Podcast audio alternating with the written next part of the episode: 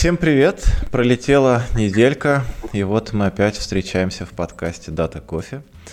У нас сегодня будет гостевой эпизод, и у нас сегодня в гостях э, Виктория Пролетарская, кандидат технических наук в области работы с данными. Э, я хотел бы потом уточнить, что именно за область такая работа с данными. 10 с лишним лет в аналитике, от e-commerce и travel до банкинга и девелопмента. И больше всего Виктория любит считать дни до путешествий, но иногда приходится вычислять сроки поставки бетона. Кстати, по поводу бетона мы как раз сегодня и будем разговаривать, но а, перед этим обязательно надо уточнить, а, как ты относишься к кофе. Я хорошо отношусь к кофе, потребляю его достаточно много. Я не отношу себя к гурманам, которые пробуют новые сорта и подразделяют кофе на оттенки, вкусы и прочее. Вот. Но, тем не менее, кофе как напиток я очень люблю. Вот. Мы тут и... все такие. Мы просто любим кофе. Да ладно, есть и чаеводы, мы, мы знаем. Есть, есть такие. Да, да, есть, я не есть. буду показывать Есть. пальцем.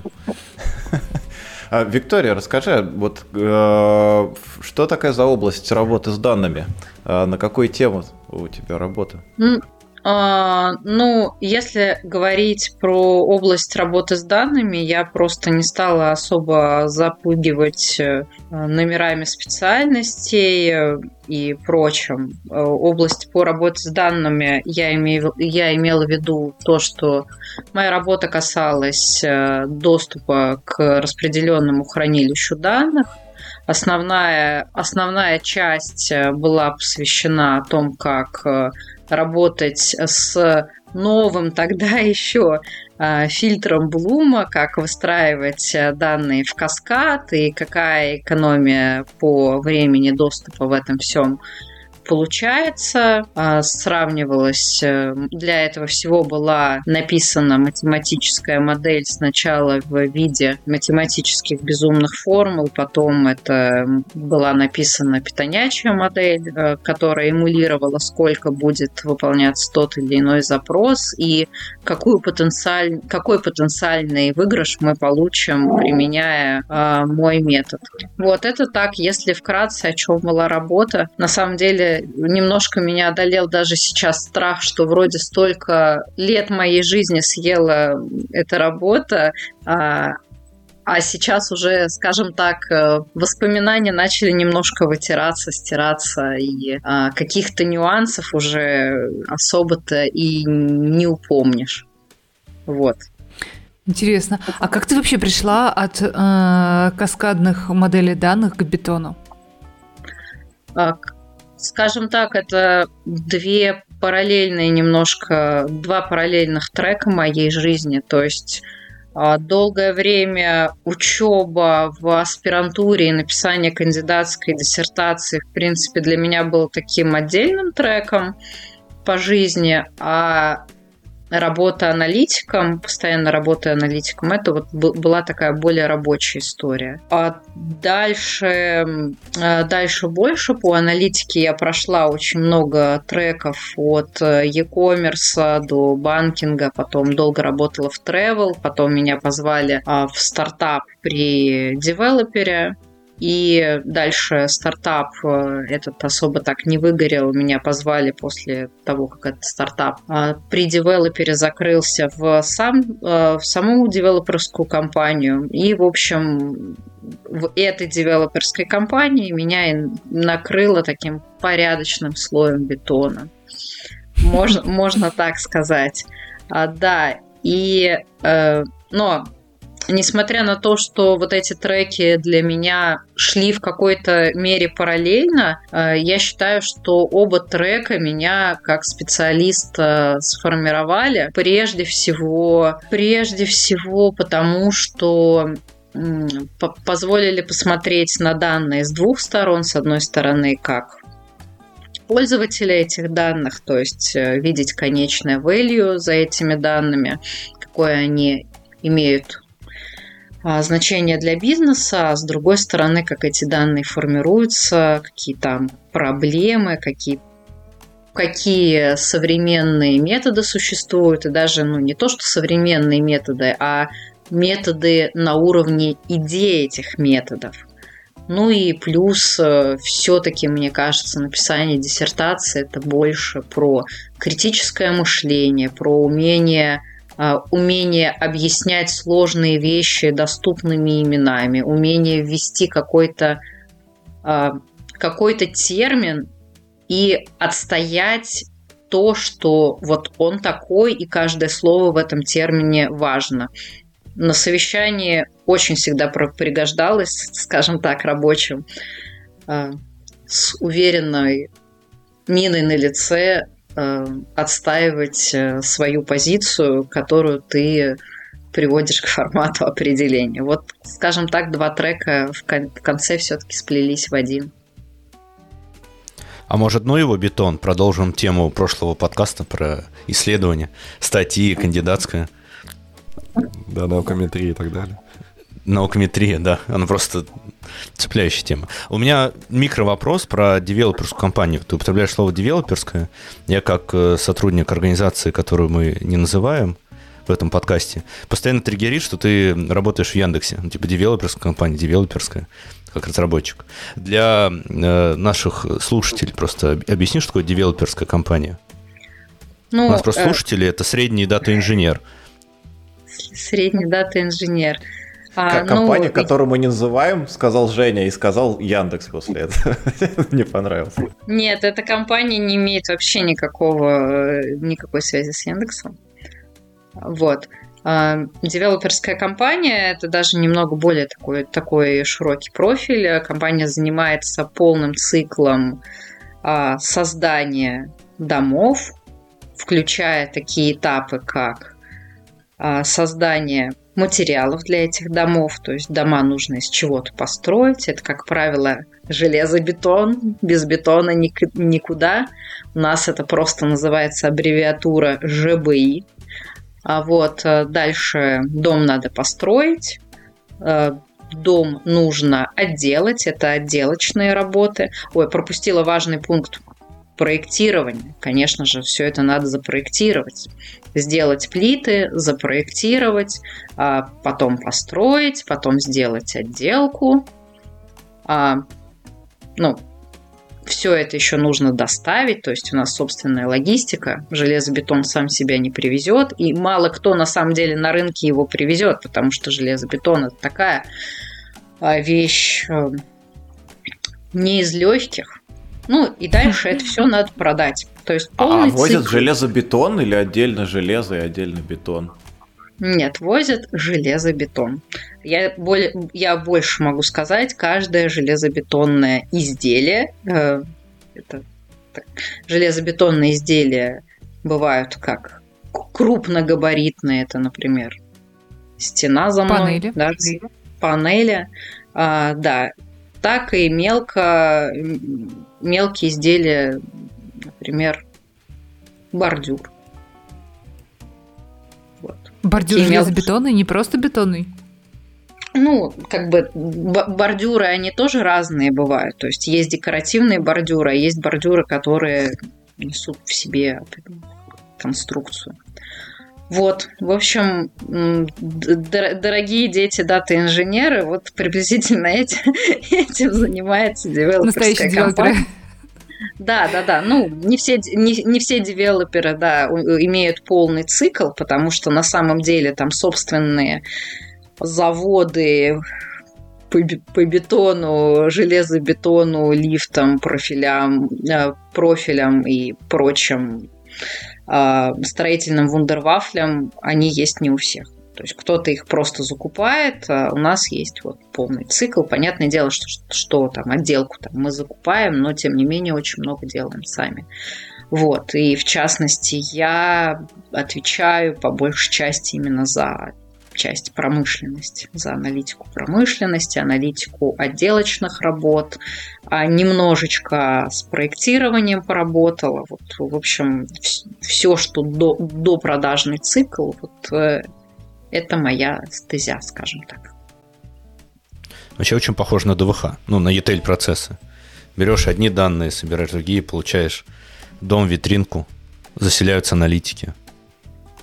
И нужно И все время начинается. перевозить А- JSON. да, еще на самом деле я, я не придумала какую-то э, какую параллель с аналитиками, но есть еще а, самая важная дата вообще в девелоперском цикле. а, это не то, что, а, скажем так, э, аналитики туда заселятся. Самая, самая важная дата в, в построении дома – это дата ЗОС, заключение о соответствии. Это, иными словами, девелопер, когда говорит э, там, правительству там, реги- региона, Москвы и так далее, что чуваки, 1 июля так, э, 2024 года э, мы будем готовы сдать этот дом, сказать, что в него можно заселять людей. Вот эта дата очень важная, потому что если там из правительства приедут э, дяди и узнают, что дом не построен или что-то или что-то там плохо, или ой, а, а, а мы как бы обещали, а не сделали, ну, будет очень плохо. Какой, какой здесь, э, какую здесь провести параллель с ДВХ? Ну, давайте подумаем. Ну, не знаю, как- какой-то коммитмент на очень-очень там высоком уровне, что 1 июля все аналитики будут жить э, долго и счастливо в наших витринах. Вот. И э, кто-то перерезает алую шелковую ленточку в витрины, вот все, оно И свершилось. главное, чтобы не, все не падало. Звучит как waterfall на самом деле. Видимо, А тут не вот- получится сделать MVP от дома. И Я, я на самом деле понял, почему это девелоперская компания. Коммитмент и сроки всегда продалбываются. Классическая девелоперская компания. Ну, ср- сроки, к сожалению, да, действительно, действительно продалбываются. То есть э, по, по совершенно разным причинам, по внутренним, по внешним. Очень, очень, очень много разных причин. Мы тоже их все время Вообще, придумываем и озвучиваем, да ведь? вообще прикольно построить дом по agile. Построил первый этаж, заселил людей. Построил второй этаж, заселил людей. Первый перестроил, потому что, потому что оказалось, что там нужно не, э, не знаю, общагу строить, а на самом деле там трешки. Идеально. Мгм. А помимо железобетона и кирпичики или что-то еще есть, или только железобетонные? Ну, вообще, э, серии, э, серии домов, они очень, э, ну, они отличаются, но самые два, два крупных э, направления – это как раз панельки и монолит. Вот, то есть м, также у нас есть всякие экспериментальные вещи вроде там частного дома, но это скорее пока такие и- и- игрушки. А помимо железобетона, это, конечно же, еще профиль. А помимо этого, это м, отделочные стройматериалы. Вот отделочные стройматериалы мы ими не занимаемся, мы их покупаем. Поэтому, скажем так, э, взаимодействие с массовым приобретением строительных материалов, об- особенно в наше сложное историческое время, это всегда а, как раз большой, большой риск э, что, что- что-то сделать с коммитментами. Вот. По, по совершенно разным причинам. У меня вопрос как раз в связи вот с этими доставками и так далее. А, Ты упомянула, что у вас своя логистика. Да. Вот, и реально интересно, как это все работает, потому что системы логистики, кажется, э, ну, по сравнению, не знаю, там, как мне думается, может быть, я не прав, э, по сравнению с системами, не знаю, например, э, закупок там, железобетонных изделий отдельно, да, кажется куда более сложными, потому что там есть очень важный момент э, временных планов и так далее, да, и как раз коммитмента к ним. Вот как оно все внутри устроено, если можно говорить о, э, софтовой части? Ну, А. Если, конечно, об этом можно говорить, если нет NDA. NDA всяких. Э, Слушай, ну это на самом деле там сейчас э, это было сначала готовое решение, кабинет логиста оно называлось. А, Достаточно много достаточно много ручной работы там производилось. Сейчас это собственная разработка, которую, которая выкатили на самом деле достаточно недавно. Э, внедрили. И сейчас вот она находится на стадии активного, активного тестирования. Я не могу сказать, что наша логистика э, обладает какой-то сильной непредсказуемостью, как логистика коммерческая. Ну, то есть логическая, логистика коммерческая, а, она имеет определенные пики, да, там, в зависимости от сферы перед Новым годом обычно самый трэш-угар перед майскими праздниками все затариваются мангалами и беседками. Ну, условно, ну и в зависимости от того, чем, чем торгуете, да, там будут свои какие-то локальные пики. Вот, у нас все достаточно прогнозируемо. То есть у нас нет такого, что чуваки вот сегодня не знали, а, а вот завтра нам понадобилось, э, не знаю, 500, 500 железобетонных плит, вот вы не положь. Такого, как правило, нет, э, и это делают, делает планирование возможность планирования в достаточно таком не смарт режиме, а обозримым человеческим, человеческим глазом и скажем так, это вот прям стандартная работа логиста по распределению водителей, по распределению их там на, на точки и так далее. В общем, здесь никакой сложной логики, никакой особой оптимизации нет. Водители в, ну, как бы это штатные сотрудники без какого-то там KPI на заказы, но и KPI на заказы, когда ты возишь железобетон. Ну так вот, чтобы вы представляли, больше трех а, заездов по железобетону сделать день особо нельзя, просто потому что долго занимается погрузка, долго занимается разгрузка, плюс еще дефектовка а, на отправлении, на приеме вещь, э, железобетонная плита достаточно вещь дорогая, которая и долго делается, поэтому нужно, нужно с ней бережно быть. Вот. А вот если мы говорим не о логистике, а о планировании производства, вот, допустим, выпускаем мы 100 ЖБИ в день, не знаю, а нужно выпускать 200, как это происходит? Больше сотрудников, больше... Все равно какая-то есть предельная мощность. Быстрее на конвейере ЖБИ едут, все быстрее работают. А, ну, а, во-первых, э, ночные смены. Это вот прям, прям самое топовое решение. Естественно, это больше сотрудников. Первое, эм, по, первое, что здесь возникает, э, как правило, линии, которые есть на заводе, они перестраиваются под выпуск разных изделий. Ну, то есть, условно говоря, можно под э, выпуск одних, э, зафорсить выпуск других, но нужно тут учитывать, что это из-за парочки лишних э, железобетонок делать не будут, потому что перенастройка линии это тоже очень дорого в плане, а, в плане костов, в плане вообще всего. И ну, как, прав... как, правило, это ноч... как правило, это ночные смены, ну, плюс еще а, есть возможности всякие, э, они отвратительные, это вся... всяческого там подхачивания технологического процесса. Ну, то есть эм, это, это всякие серии. Ну, как, как вам сказать? История, меньше история железа, одного... меньше бетона? Не-не-не, история одного станка, да, что из серии в Германии станок э, будет жить счастливой жизнью, работать 10 э, лет, просто потому что он постоянно проходит э, ТО, у них нет ночных смен, потому что там думают люди о о, о том, что люди должны отдыхать. У нас, кстати, производственники, все, кто, зов... Э, кто у нас э, ну, немецкие станки, есть наши, и, ну, в основном немецкие. Вот, у нас э, начальник автоматизации это все дел, этого всего дела, он знает все расписания всех католических праздников. ну, протестантских.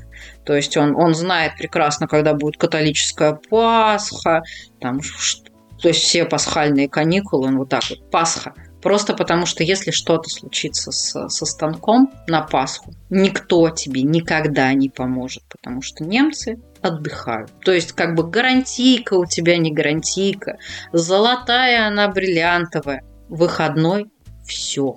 В общем, он все вот эти вот расписания праздников, он говорит, это бесполезно.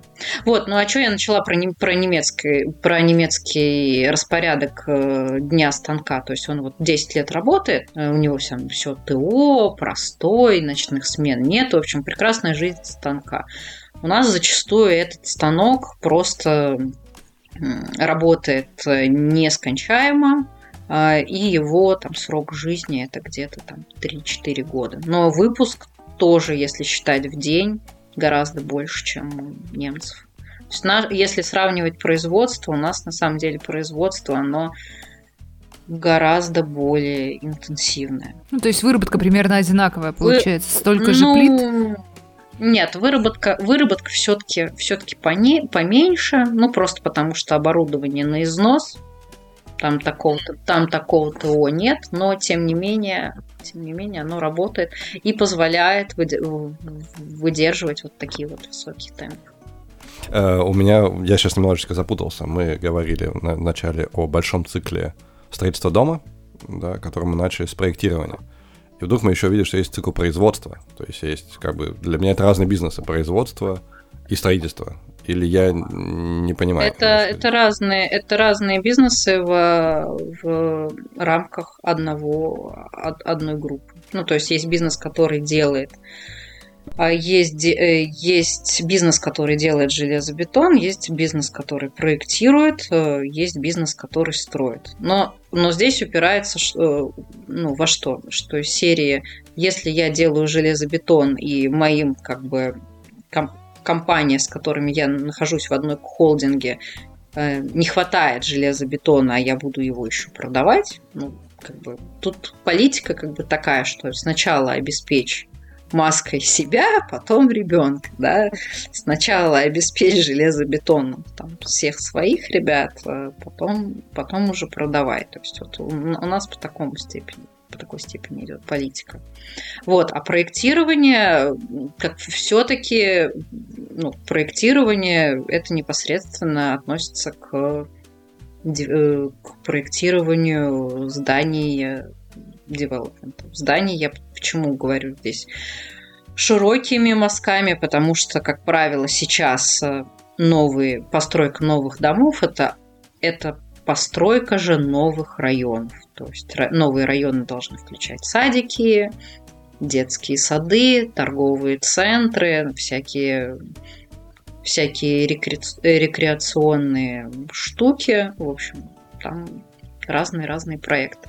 Тип, как правило, это все проекты типовые, то есть есть отдельные типы зданий, э, но они немножко все, но отличаются.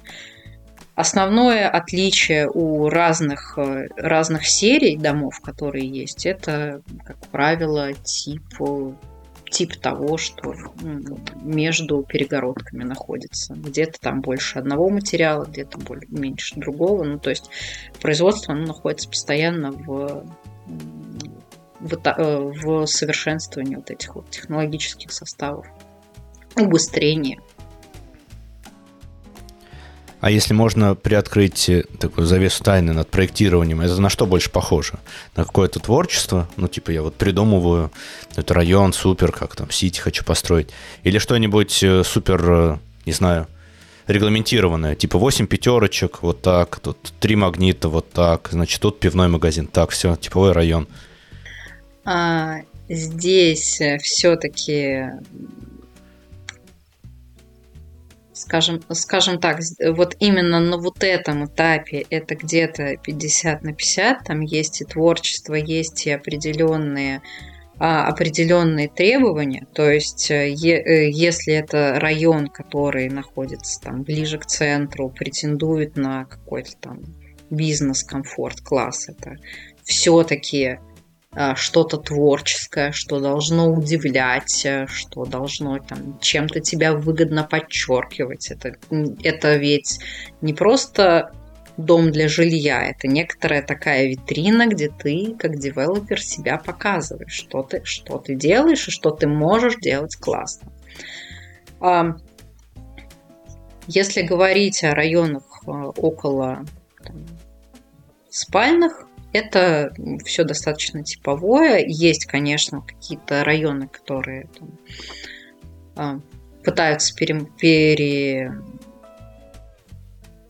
переломить какие-то там стереотипы о там, скучных дворах, там вот эти вот картинки Варламова о типичном районе там, Москвы, там с, с пятерочкой, с Бером, там с унылой почтой России и же с ними. Вот здесь, наверное, больше, ну, больше используются типовые конструкции, а, типовые, а, типовые дома, какие-то уже решения, повторения. Поэтому а, у каждого девелопера есть какой-то свой стиль, и если там вы знаете, что дома девелопера выглядят вот плюс-минус так, пару районов видели, уже на третьем районе, скорее всего, если это, опять же, речь идет о том же самом классе, у вас закрадется чер червь сомнений, что это тот же самый девелопер. А теперь немножко, наверное, расскажу про проектирование, как оно идет, просто а, какие там боли потому что они в том числе касаются данных и, и же их объема. Про проектирование я здесь э, скажу, давайте срежемся от районов, к проекту. Давайте под проектом конкретным считать э, какой-то корпус. Это очень важный термин, э, потому что вот когда мы диктуем адрес, там, дом 12 э, там, и так далее, мы очень сильно там упускаем такую очень важную для девелопера информацию, как блок, блок домов в адресе этого нет, обычно люди об этом не задумываются, но блок это обычно несколько домов, которые объединены единой коммуникацией. Вот если представляете себе новые дома, когда там общая подземная парковка на три дома, такая огромная, огромная, это, скорее всего, один блок. Вот, потому что коммуникации, подвод коммуникации у них общий. А пользователи об этом не задумываются, девелоперу это важно. Но мы вот давайте сузимся все-таки от блока на один, один дом, да, один корпус, как вообще вся это проектирование, все это проектирование выглядит.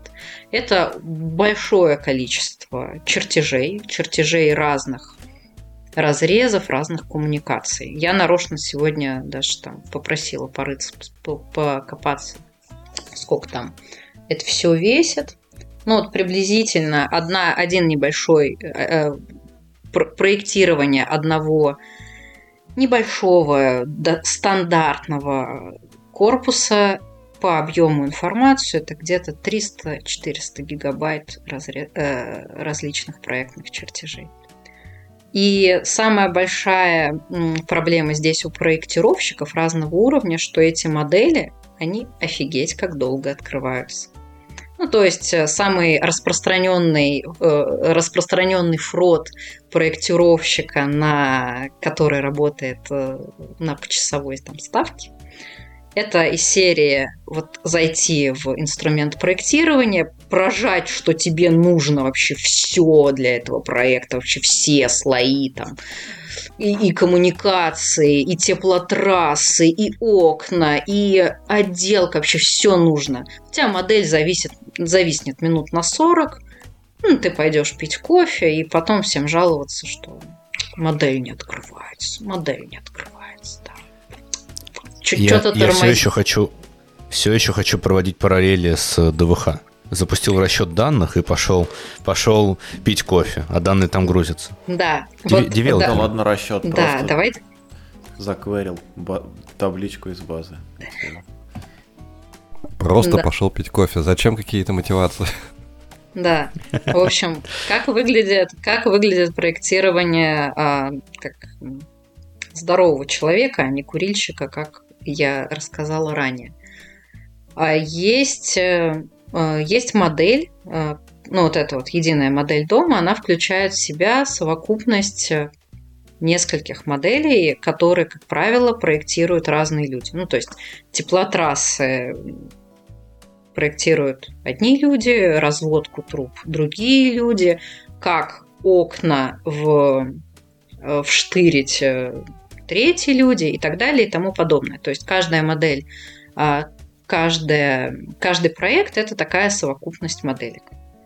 А первое вообще, что делается при проектировании, делает этот человек, который называется BIM-координатор. Вот. А, это устанавливается система координат X и Y вот, для систем. То есть есть, есть какой-то дом, для него установлены координаты x и y, настроены относительно сторон света, горизонта, определенный наклон. А, и дальше на вот эту систему координат каждый, каждый человек, ну, проектировщик, начинает как бы свои слои накидывать.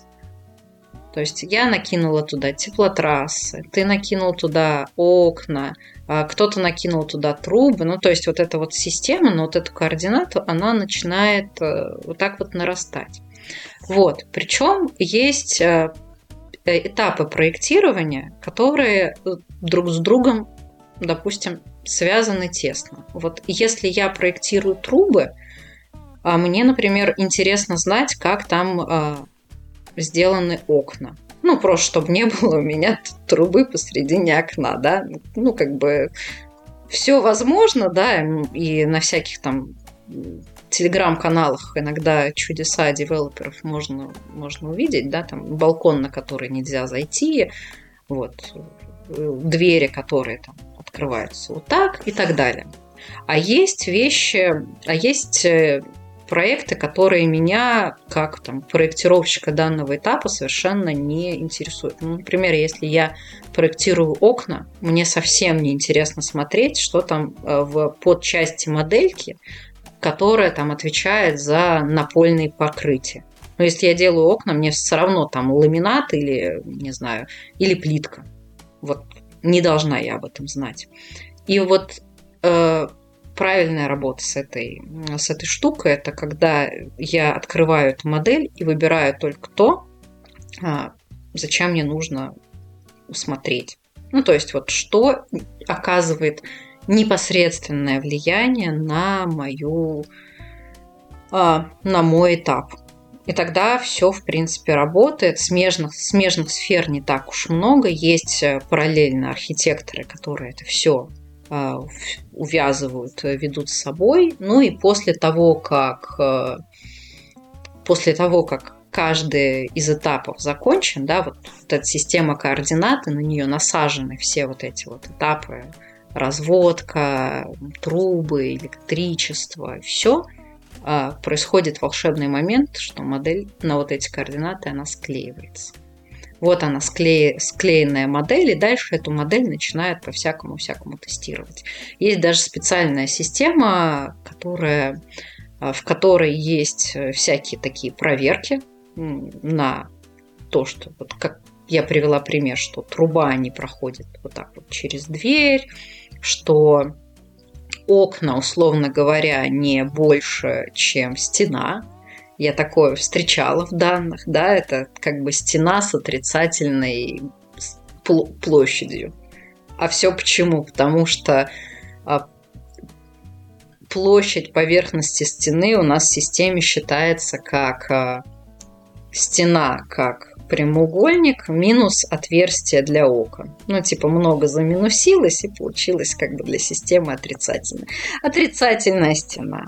Вот. Такое, такое есть, из-за этого там много багов. И вот эту вот готовую, готовую слепленную модель из разных этапов проектирования, ее пропускают через стандартные, ну, написанные уже там в системе фильтры. По-моему, это называется матрица матрица коллизий. Вот. И выявляют, ну и глазами тоже просматривают. Ну и после этого проект считается готовым. Когда все матрицы коллизии устранены, когда человек, ответственный человек вроде никаких э, балконов без возможности выхода на него там не узрел. Я, я задам провокационный вопрос, но, по-моему, это очевидно. А, всегда э, невозможно покрыть тестами 100%. Да. Был тот рабочий, который пришел, ему надо покрасить отрицательную стену. Да, конечно. Более или, того... Или окно, которое больше этажа такое. Оп. Да, да. Конечно. И как исправляются? Ну, исправ... исправляются путем исправ... исправления геометрии в системе. Вот.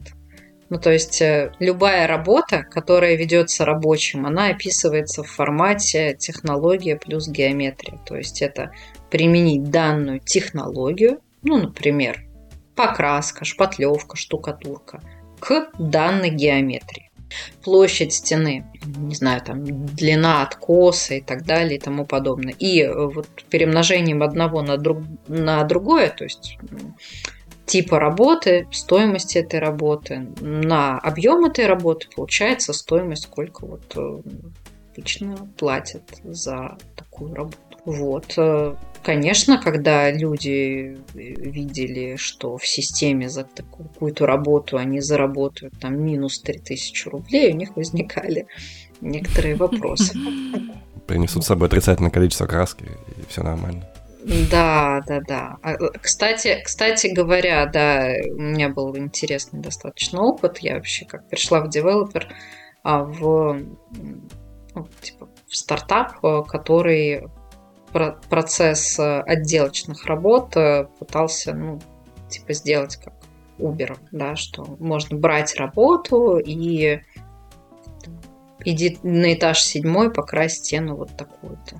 Но здесь все намного, намного сложнее, чем в Uber, в доставке и так далее и тому подобное. Ну, потому что из серии «Я доехал на такси», мое взаимоотношение с таксистом в 99,9% закончилось. Ну, если только там не ЧП какой-то. Если какой-то ЧП, я опять же там э, как правило, выясняю это там на двухсторонней основе с привлечением разных а, правовых а, инструментов, если это там совсем что-то такое зашкварное. А стройка это этап, ну, это процесс, во-первых, очень долгий и очень а, многоэтапный. То есть итоговый а, результат работы, он складывается из результатов работы а, Пети, Васи, Маши и так далее. И выявить там, на как, ну, несмотря на все контроли качества и прочее, где там что произошло, это, это отдельный очень-очень сложный процесс. И между работами фактическими и приемом этих работ конечным пользователем, не контролером настройки, происходит ну, вот, вот очень много времени, что в целом очень вредит, скажем так, убереза... уберизации этого процесса. Ну, надеюсь, что когда-нибудь все-таки это получится сделать, потому что слишком, слишком много нюансов, слишком много разных вещей, а, слишком много действующих лиц и, опять же, растянутость, э, растянутость э, результата и процесса самого процесса. Это наше благо, вот меня как аналитика, да, и там ДВХшников, кстати. Благо почему? Потому что у нас на стройке э, очень редко в каких вещах нужен, э, нужно требование к данным close to online. Ну, как бы дом строится, никому э, что там происходит в доме с точностью до секунд ну, как бы, ну, это, это глупо. Ну, серьезно. Как бы дом строится месяцами. И поэтому у нас, вот, например, там, как аналитиков, как подразделение работы с данным, никто особо не пушит, что типа у нас уже час не обновляется отчет, мы там ничего не знаем. То есть у нас в большинстве отчетов обновление раз в день, там два раза в день, это вот так. Ну, за редким, опять же, исключением. То есть у нас есть отчеты, которые там обновляются очень, ну, там есть требования к этому обновлению, но, как правило, к большим сложным вещам у нас такого требования нет. Вот, это, это почему оно наше благо. да, то есть мы там не печемся о том, как быстрее быстрее это все а, сформировать в поток, переварить, оформить, выплюнуть и так далее. А с другой стороны, это наш а, большой, большой бич в том плане, что когда мы узнаем, что что-то очень плохо, нам нужно посмотреть не что там происходило в последние там, 5, 10, 15 минут, один день. Нам нужно просто прорыть э, историю там, на несколько месяцев иногда. Ну и в целом, э, скажем так, это очень сильно наносит ущерб, э, как это модно сейчас говорить, дата, data-driven культуре компании. То есть, когда ты с данными кажется, что ничего особо там день ко дню не происходит, ну, дом строится, ну, вроде строится, да, вроде все нормально. Вот эта вот культура постоянной работы с данными, она немножечко так подраз, подразмывается, и очень много в компании там начинается, э, начинается приниматься на каком-то там интуитивном уровне, на глазок и так далее. И для меня как аналитика это на самом деле достаточно большая и сложная, сложная боль в плане, в плане того, чтобы чтобы пропагандировать и вселять людям вот эту веру в культуру, культуру данных и культуру пользования этими данными для принятия решений. А можешь рассказать пример таких аналитических задачек? На самом деле интересно в сравнении, где ты работала, в ритейле или в банке. Ну, то есть, это же производство, там другие задачи. Причем производство, оно в целом, ну, не знаю, интересно с точки зрения аналитики. Где там принятие решений на производстве? Ну, или в целом э, в девелоперском процессе на производство скатился в целом. Не, не Больше в краски данных, закупить. Как я понял сейчас, принятие решений. Ну, в данных, в данных в том числе, ну, как бы пример, пример это всякие отрицательные стены. Приведу кейс, который роднит и стройку, и аналитический кейс, который роднит и стройку, и классическую аналитику. Это у нас была большая проблема оттока кадров. Ну, то, что люди приходили на стройку и, и очень быстро уходили. У нас была такая проблема, что львиная доля этого ухода людей приходилась на первый день. Ну, то есть люди приходили, трудоустраивались и уходили.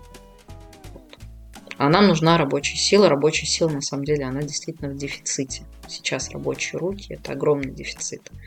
Вот, э, мы там набросали определенную модель, э, брейнштормили по поводу, какие критерии можем туда зашить, и технологию, которую, которую там первую использовали, там чуть ли не знак зодиака этого мастера, может, нас покидают скорпионы. Ну, я утрирую, конечно, но, в общем, фичей мы там... Я, я чувствую, чувствую машинное обучение применяли. Big Data. Big Data. Ну, big Data, so Data, so Big, да. А, в общем, на самом деле, самым, самым сильным фактором здесь было очень, очень, очень простое, что очень простой фактор. Это... KPI у HR? Нет, не KPI у HR. Ну, это, это как бы тоже завязано. Но если первая Э, первая работа, которая тебе попадалась, это была какая-то переделка. Это как Джуна в Легасе пустить. Очень простой способ его потерять. Да, да, да. И когда, да, и когда мы убрали переделки на первый день, мы прям вся конверсия. То есть, с одной стороны, как бы рассматривать э, сотрудника стройки как клиента со своими какими-то, да, особенностями, пониманием процесса, как это там происходит. Ну, специфика есть, но а, мерило все, все-таки оно единое. Ну, про бигдату я чего могу сказать? Я достаточно большой скептик в, в, реаль, в реальной такой бигдать. Вот, я, я, скажем так, а, а, а, антихайп, наверное, тут человек. Но если у вас 300-400 гигабайт на один э, данных на один проект, кажется, что это вполне себе даже биг дата, учитывая, что у большого девелопера их явно, там, не знаю, сотни. Да, но мы сейчас, в принципе, с этим работаем, и там, в том числе, немножко там за заспойлерю, хотим сделать некоторый такой хакатон по поводу работы с этими, с этими графическими данными. Вот. Не знаю, не знаем, как выгорим, как выгорит, не выгорит, да, даст какой-то профит э, или не даст. Мне кажется, что все-таки дол- дол- должно дать, по, по моей оценке. А, не знаю. Вот. А, с другой стороны, я я больше здесь о своей, своей какой-то философии в этом плане, что на мой взгляд, в большинстве компаний, в большинстве компаний как бы специалисты по машинному обучению, они не нужны. Я скажу, вот, это, наверное, очень непопулярно, да, сейчас звучит почти, почти ужасно, но вот, тем не менее, мое мнение, мнение оно такое. И как бы, как ну, то есть чат GPT вы не используете в работе, да? Не, используем, ты чего? Конечно, конечно, используем. Мы, у нас даже тут а, был, был прикол, э, типа, загнать вопрос заказчика и посмотреть, что, на что чат GPT ему ответит. Очень, очень смешно. Спойлер, очень-очень смешно. Вот, Они поругались просто... в конце? А? Поругались?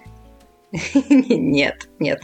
Мы, мы были добрые, мы как бы просто смотрели реакцию, но один, один на один их не оставляли.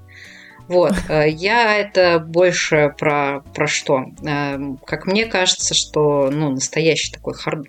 Поясню просто свою антихайп мысль, почему я так думаю, что настоящий там такой хардовый мальчик, это человек, который прям хорошо разбирается в начинке моделей, умеет их там кастомизировать под хорошие, под э, серьезные задачи, и, что самое важное, хорошо сформулированные.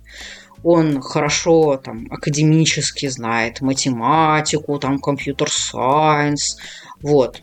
И вот именно вот такие люди, э, которых учат на большинстве курсов по Data Science, они нужны э, очень ограниченному спектру компаний. Ну, там, Яндекс, Google. Ну, кстати, у нас, возможно, такие люди где-то и нужны, потому что, ну, как, как бы компания большая, но в большинстве своем, вот именно в средней компании, там, Якома и так далее, и прочее, э, вот 99% прикладного реального email это, ну, грубо говоря, запуск э, скитлен Model Fit. Вот все вот в Юпитере. Вот. Э, самое основное в применении машин-ленинга здесь – это понимать, какие данные лежат в основе твоего полотна, на котором ты посредством алгоритма будешь применять а, решение. Как, взя как взяты, короче, и приготовленные дата, да, которая у нас очень биг, как сформулирована задача, вот я очень всегда обращаю на это внимание, что очень важно правильно сформулировать э, зада- э, эту задачу для ML, как задачу оптимизации, как, за- как задача там предиктивная какая-то. А, но в основном, в основном на всех курсах, да, там по, по email и прочему, всех учат, как же разбираться в начинке вот этого вот model.fit из э, скитлена. Вот. Прям до, до конца. А про важность того, что как готовятся данные и какие факторы сбора данных этого могут повлиять на модель, зачастую не учитывают. А это на самом деле самое а, Это самое важное. Ну, в общем, короче, э, мой антихайп итог э, против ML такой, что на самом деле ML это не ML ради ML, ради разборки в начинках. Это инструмент в руках там, аналитика или там ML ему в помощь, который детально знает, как данные собираются – детально знает, как эти данные обрабатываются, детально знает, на какую метрику, процесс, эффект мы хотим э, повлиять, как сэкономить, э, как сэкономить э, на этом больше денег или там времени, в зависимости от того, что вашей компании важно. Вот. И мой идеальный инструмент – это ну, в пользовании email. Возьмите самого вашего классного аналитика, потратьте ему денег на переобучение на курсы там, по, по email, который, он будет разбираться, как, разбир, как решаются прикладные, прикладные оптимизационные задачи на данных, которых он и так все знает, и не, не, не надо искать э, как правило, людей с заголовком большим Data Scientist. Вот. А как Я, же, же вы интересовались а, конкретно, вот ЖБИ номер, не знаю, 86, вас может заинтересовать еще вот такой вот ЖБИ и еще mm. вот такие-то, не знаю, перегородочки. Или, или строителю. Вы настолько хорошо красите стены, мы предлагаем полы. Полы вам тоже понравится красить. ЖБИ, они не по рекомендации, ЖБИ, они по любви, понимаешь? А, понятно. Мака, ты придумал, кем ты будешь Я, на самом работать? Деле... Теперь. Um, ну, как бы, я постоянно думаю. Не, ну, я, я, если говорить об этой теме, то я абсолютно согласен. Ну, то есть, э, типа, машин в работе, он занимает, там, не знаю, 5%. А остальное... Ну, то, что я говорила, да, как... скитлен, да, откуда Model Fit, да. погнали. Но я, я э, думал, какие можно, куда можно применить машинное обучение. На самом деле ничего не придумал, кроме Midjourney. Э, всю творческую часть, видимо. Я ж тебе всю творческую часть можно же отдать в машинное там обучение. Там еще есть такой там прекрасный э, кусочек слова, там пишешь блюпринт, и вот тебе уже и э, да, готовая да, да, да. схема дома. Все проектирование дать Midjourney. Пишешь, хочу план дома, чтобы стены не пересекались с окнами, чтобы плитка, ламинат, он тебе что-нибудь сделает. Надо попробовать, кстати. И все, проектировщиков увольняем, нанимаем дата-инженеров, чтобы данные почистили. Человек с хорошим вкусом еще, чтобы он нужные картинки добирал. Да. Зачем но... человек? Зачем, Зачем человек? человек? Это я права. Зачем опять конечно. человек? Отдельная моделька, которая будет делать, симулировать вкус. Или АБ-тест запустить на людях просто. Раздать талоки, строишь, Ты строишь 8 домов разных, да, и АБ-тест. И АБ-тест. А, кстати, настройки есть АБ-тесты по домам?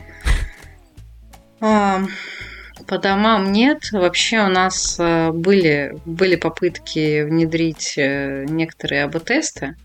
Я имею в виду ну, настройки сейчас, настройки, настройки но это настолько, настолько дорого, настолько, настолько велик риск того, что всякие внешние события внесут, э, внесут значимые для теста изменения, что мы от этой, от этой системы отказались. Ну и вообще, как бы офлайн АБ-тест это достаточно сложная сложная штука. Вообще, с точки зрения проектов и сроков, кажется, что все просто.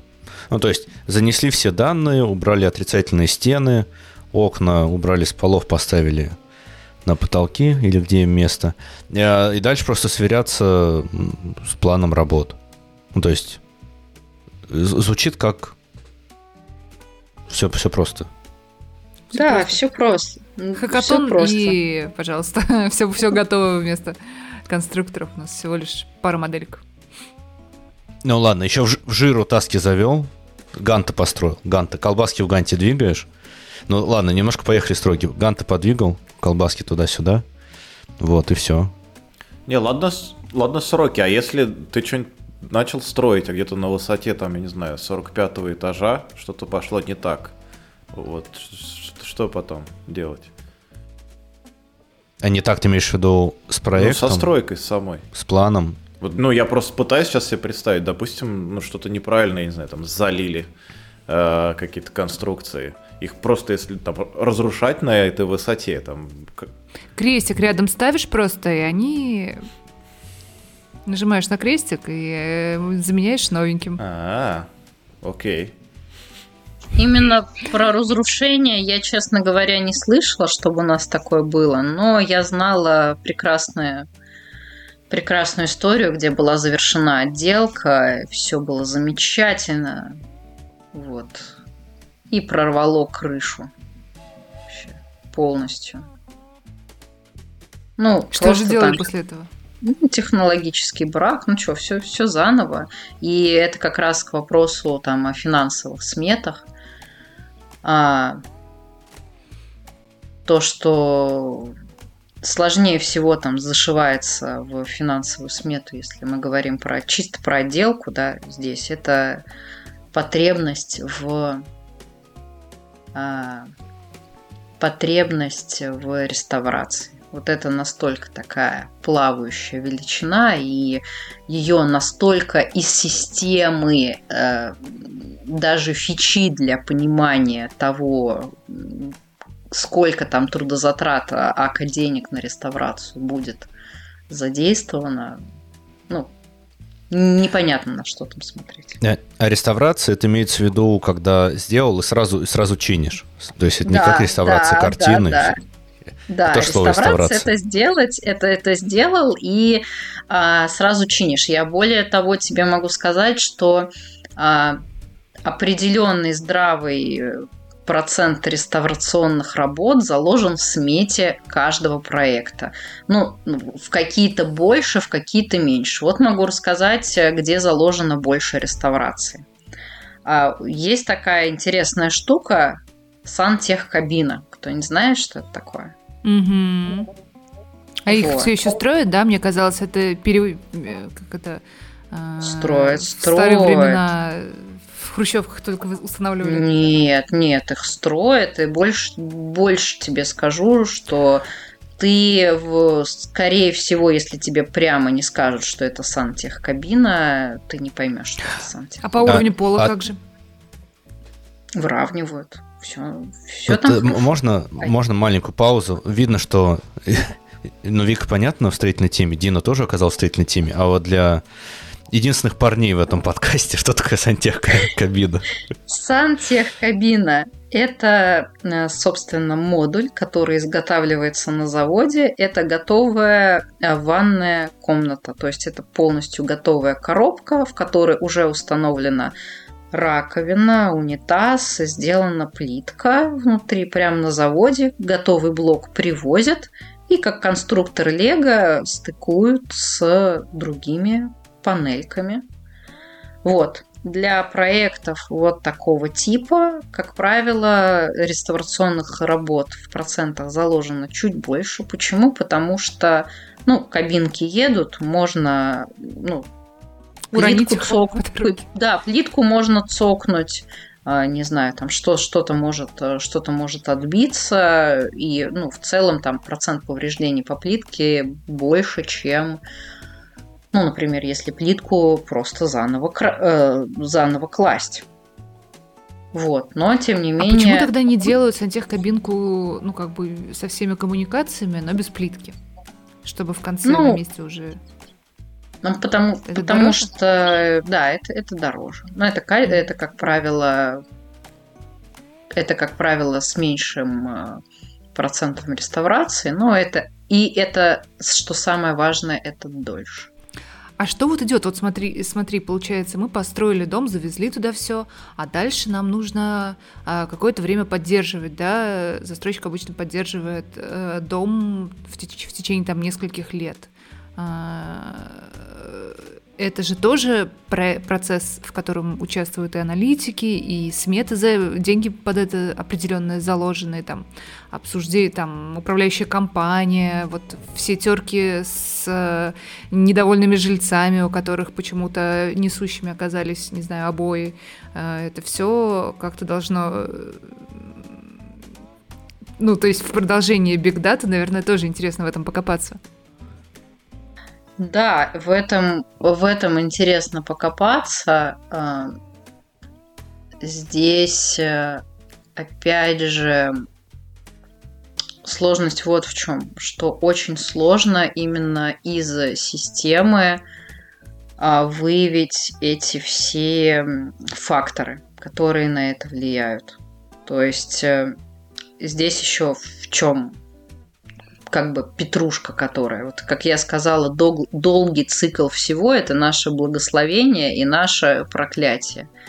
То есть вот э, построился дом по определенной технологии, а спустя там три года после ввода в эксплуатацию кропотливый, трудолюбивый аналитик собрал а, все данные о том, какие там были плиты, какие там были рабочие, с фамилиями, именами, с поставщиками, которые плитку какую-нибудь гадкую привезли, с бригадирами, которые там забухали где-нибудь. Вот все это собрал, все вот эти вот факторы воедино, сказал, что это хреновые э, бетон делали на третьей линии на таком-то заводе. Или там это бригадир Петрович, вот у него прям все через, через жопу.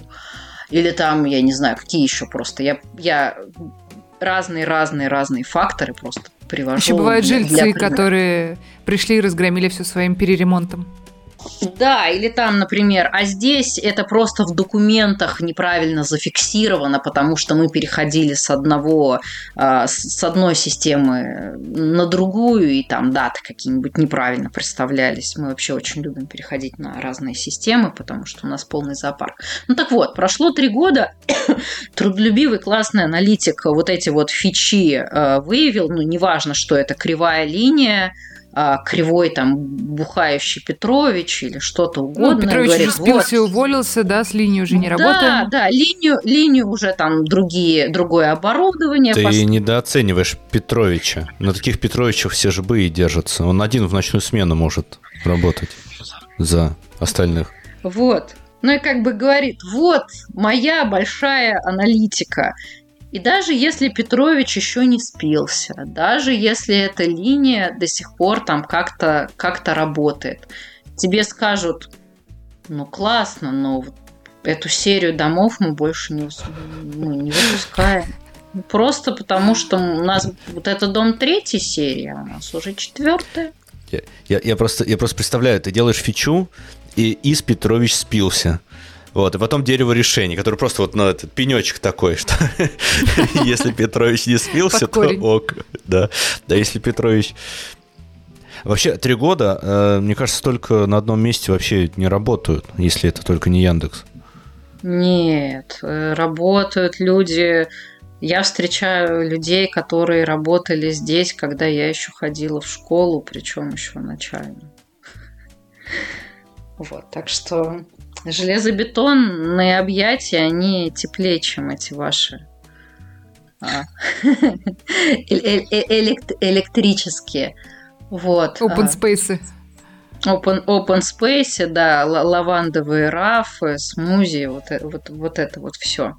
А вообще на заводах так, смотрят какие-нибудь дэшики, не знаю. Ну просто ты, ты сейчас описал вот эту картину со смузи. Это дэшики, дэшики и очень, завод. Очень, да, да, да, конечно, на заводе смотрят дэшики. Могу рассказать, э, ну, вкратце, например, какие это, естественно, план-факт формовки, если не выполнение причины. Это качество изделий, ну, то есть у нас постоянно бракуются какие-то там железобетонки, нужно понять, э, что там было в браке. То есть то ли там э, выпирал выпирало железо, то ли он мутный, ну то есть это там есть определенный набор факторов. Плюс еще у нас, если что-то случается на линии, это называется система типа красная кнопка, что-то случилось, и причина, почему эта красная кнопка была нажата. По каждому из этапов вот едет железобетонная плита, допустим, а, проводится, заносится в систему чек-листы, да, то есть там бетон мутный, нет, там а, здесь э, выпира... выпирающих э, элементов там с дельтой там больше трех сантиметров нет и так далее. Всякие такие чек-листы. И вот как раз эти дэшики, они идут почти в онлайне. Ну, не почти, а в онлайне. Там, там задержка, там задержка минимальная. Все-таки реал-тайм. Реал-тайм это круто. Я так и представляю. То есть смотришь на дэшек, там идет процент вот этих багов начинает расти. Выходит начальник такой, Петрович, где ты там? Петрович проснулся, и, все нормально. И Петрович проснулся, да, и сразу пошло вниз на убыль. А, ну, на, сам, на самом деле там, а, так как производство такое достаточно, достаточно тяжелое, там... А, и речь тяжелая. Там ре, реагирование... Нет, там реагирование доста- достаточно быстрое, потому что, во-первых, э, может возникнуть там угроза и человеческой жизни, и оборудование, если что-то с ним случится, это реально дорогое оборудование. В общем, там э, реагирование на красную кнопку и предпринятие действия по нажатию красной кнопки, оно должно быть э, в течение пяти минут. Если там ничего не произошло, то есть пять минут это не просто сказать, типа, оно у нас что-то сломалось. Это описать, что именно сломалось, и позвать того, кто может это починить. Вот. А история про такой дэшек а, и, и аналитику. А, был, был дэшек, который долго-долго не обновлялся, и мне пишут, что вот, плохие у вас дэшки, ничего не обновляются данных нет. Вообще все очень плохо. Я звоню на завод, говорю, вот пробило это, вы нам ну, из базы источника не отдаете данные, нет никаких сигналов с этих антенн. А говорят, дэшки плохие, говорят, пошел разбираться. Вот. Завод сгорел. Нет. Ну, да, я, я просто заранее, э, да, заранее прошу прощения, но просто хочу дословную цитату оставить. И в итоге мне присылает скрин, что типа антенну украли. Петрович не смог обхмелиться. Да, да, да. И я просто с чувством, с мерой расстановкой закрываю эту задачу прям с, с этим комментарием. Просто у меня, у, меня, у меня нет больше комментариев. Да, просто... Прекрасная история свои нюансы есть в, этом, в этой бигда, в этой бигдате строительной. Да, да, вот как бы бигдата, бигдата, бигдата, но это как бы антенна была такая не особо, не особо сильно нужная, но поэтому, видимо, ее из это вот самое то. Маленький вопросик, наверное, уже напоследок, если никто еще не задаст. Вот, э, допустим, я наш обычный слушатель подкаста, послушал и загорелся строительной темой. Но не в плане отрицательных стен и покраски. Хотя мало может Ты так захотел тоже. стать Петровичем. Я думаю, это проще найти. Да, душа у меня лежит к этому. Или хочу познакомиться с Петровичем. На самом деле, я занимаюсь данными и хочу попасть вот в эту строительную тему. Или аналитиком, или просто данные перекачивать. Интересно же. А куда мне пойти? Ну, понятно, что можно тебе написать, но в общем смысле. Может, ну, вряд ли курсы есть. В строительный институт. А, или просто никакой специфики нету, достаточно быть просто аналитиком или инженером данных? Интересный вопрос. У меня, наверное, нет на него точного ответа.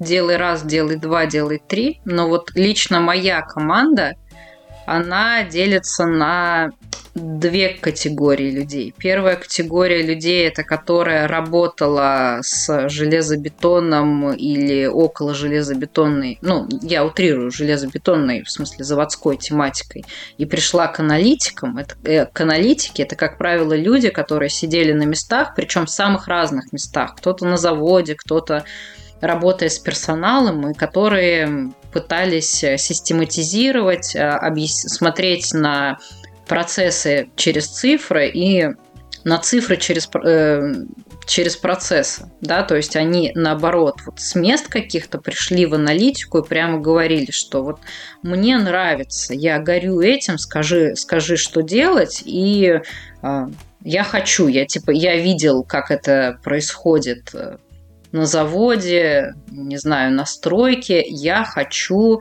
э, дальше заниматься цифрами. Вот это у меня ровно половина команды. А вторая половина команды – это действительно люди, которые работали в совершенно не связанных со стройки а, на, на стройке местах, там и в Якоме, и в банкинге, и в консалтинге, вообще вся, всякий широкий там разнообразный профиль, и они просто ну, вот, своими привычными подходами там собирают а, собирают ТЗшки и ну, там, где-то ТЗ, где-то сами что-то исследуют, где-то там названивают э, настройку на завод, там нужно подчеркнуть, разбираются сами, как это все происходит, делают аналитику. Вот, у меня команда приблизительно 50 на 50. Э, я почему это все рассказываю? Потому что у меня нет готов... какого-то готового однозначного ответа на твой вопрос. И я не могу сказать на самом деле, какая схема эффективней. Вот первая или вторая, ну, сотрудников. Ты, скорее всего, вот меня все-таки спросил про вторую схему, когда ты работал условно там Яндексе и хочешь разобраться в производстве.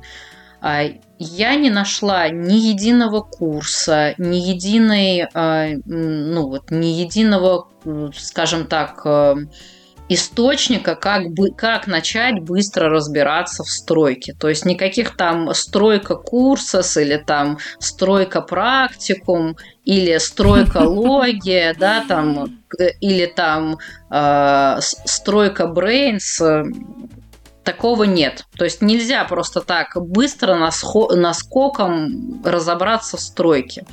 А, на самом деле, наверное, можно, но просто никто себе такой задачи не ставил, и, наверное, спрос на такую штуку будет минимальный.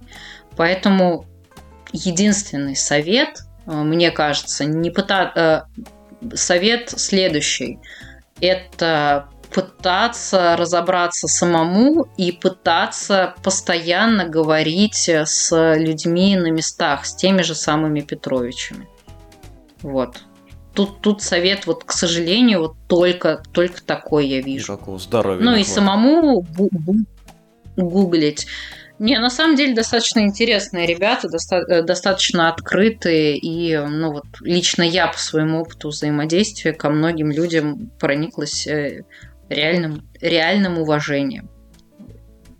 И на самом и мне кажется, аналитику вообще очень важно посмотреть на мир немного другими глазами. Потому что самая большая, самая частая, самая глобальная ошибка аналитика то, что аналитик, как правило, все-таки не беспристрастен, он все немножечко а, примеряет на себя, немножечко мыслит своей логикой, как бы я делал в такой ситуации.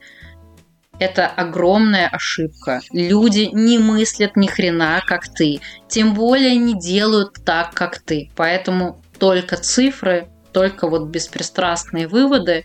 И зачастую, когда ты пообщаешься действительно с Петровичем, у тебя открывается третий глаз и, и возможность э, открытость к тому, чтобы посмотреть на мир немножечко по-другому, не со своего электросамоката, не под влиянием лавандового рафа, а немножко по-другому. На, наш мир гораздо шире, чем мы его себе представляем, несмотря на то, что мы этот мир вроде как циферками покрываем.